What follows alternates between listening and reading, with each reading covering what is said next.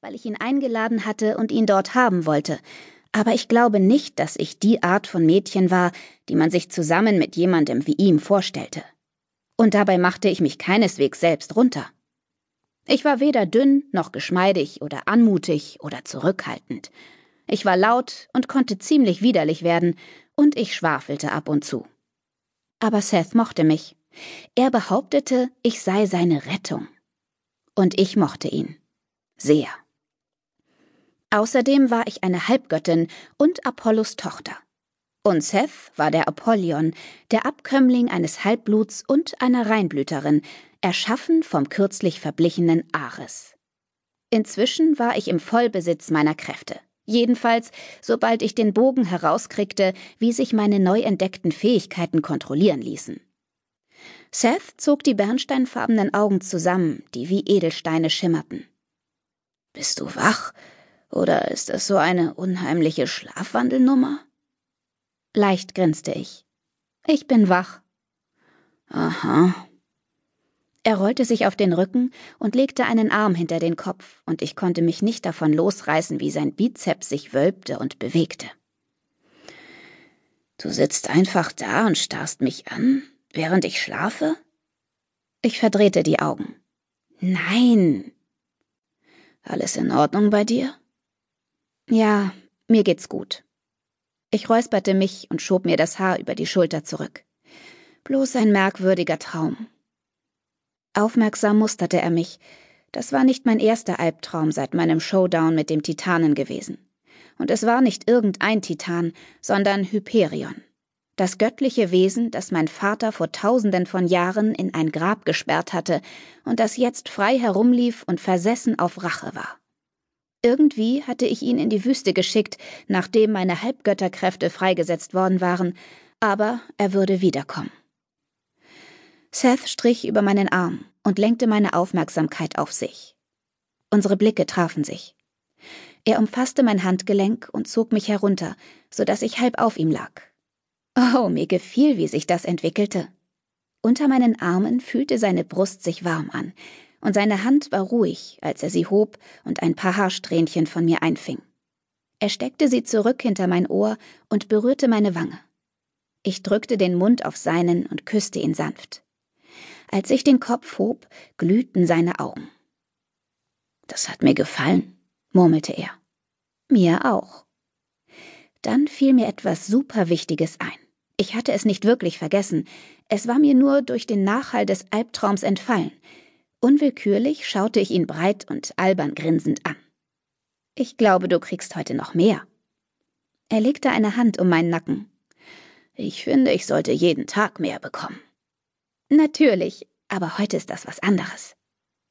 Er verstand, was ich meinte. Seine Augen weiteten sich leicht.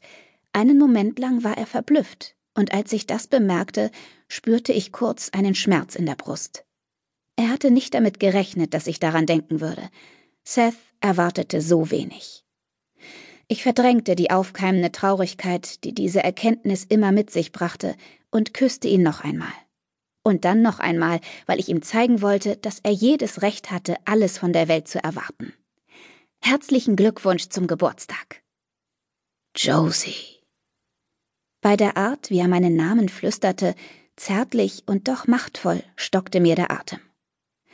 Also, wie fühlt man sich mit 22? Er schob die Finger an mein Haar und antwortete erst nach einem Moment.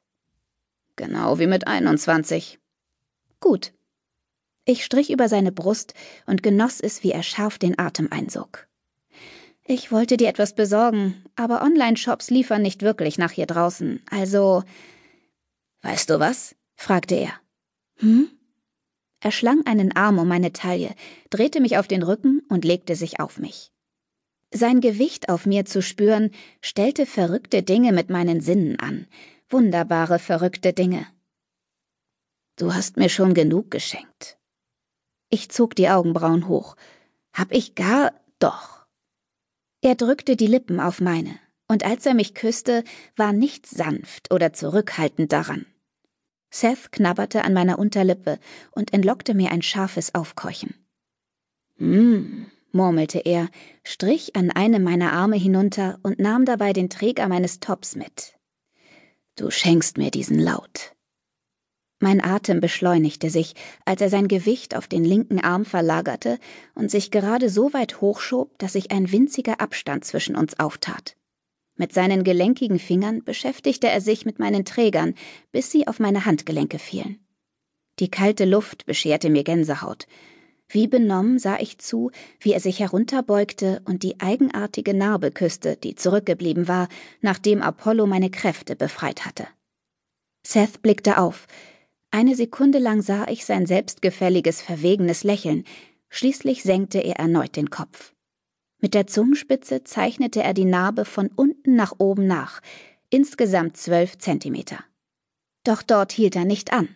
Oh nein, mit winzigen Zungenschlägen zog er die beiden Linien nach, die sich darum schlangen.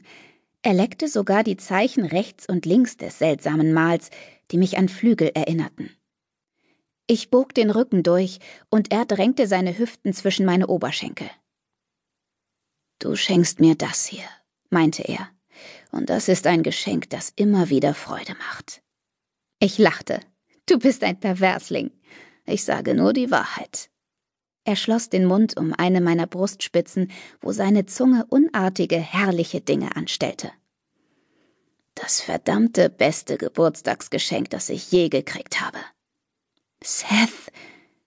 Ich schlang ein Bein um seins, reckte ihm die Hüften entgegen, tat es ihm nach. Seth stöhnte in meinen Mund hinein, ein erregender, männlicher Laut, bei dem eine Flut von Empfindungen durch meinen Körper raste. Wieder ruckten seine Hüften, und ich dachte, vielleicht würden wir heute Morgen, weil es sein Geburtstag war. Schrill kreischend ging der Wecker auf dem Nachttisch los. Jaulend tat er kund, dass es Zeit zum Aufstehen und fürs Training war. Seth hob den Kopf und stöhnte. Ach, verdammt. Ich grub eine Hand tiefer in sein Haar. Wir können es ignorieren. Dann wäre ich aber ein sehr schlechter Trainer. Er strich mit den Lippen über meine. Und ich versuche, ein sehr guter Coach zu sein. Du hast Geburtstag. Wir können später anfangen. Er ließ eine Handfläche über meine Brustspitzen gleiten. Kein ausreichend guter Grund. Wir haben Montag. Grinsend rollte er sich von mir herunter, schwang die Beine aus dem Bett und stand auf. Das tat er so mühelos und so elegant, dass ich ihn am liebsten geschlagen hätte.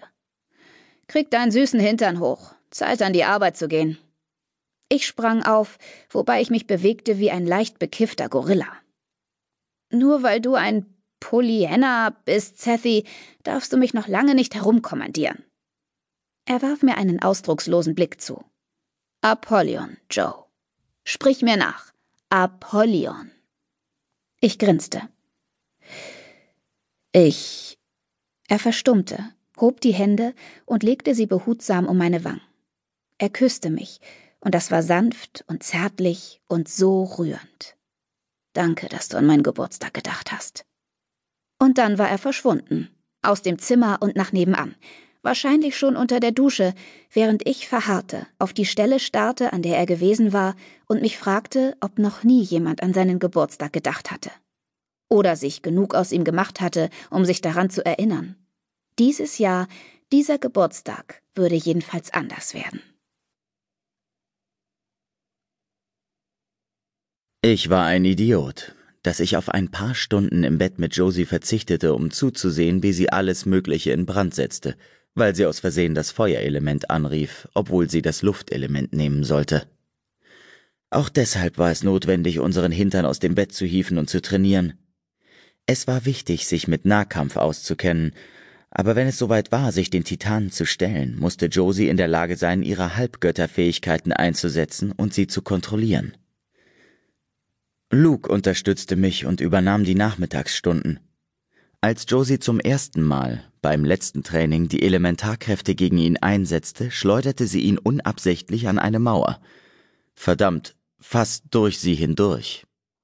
Rasend komisch. Jedoch schmerzhaft für ihn. Josie kniff die Augen zusammen und marschierte an mir vorbei auf den Dummy aus Stroh zu, bei dessen Herstellung Deacon viel zu gern mitgeholfen hatte. Das Teil sah aus wie eine modische Vogelscheuche und war mit einem Poloshirt und einem weichen Filzhut herausgeputzt. Keine Ahnung, wieso das Ding einen Hut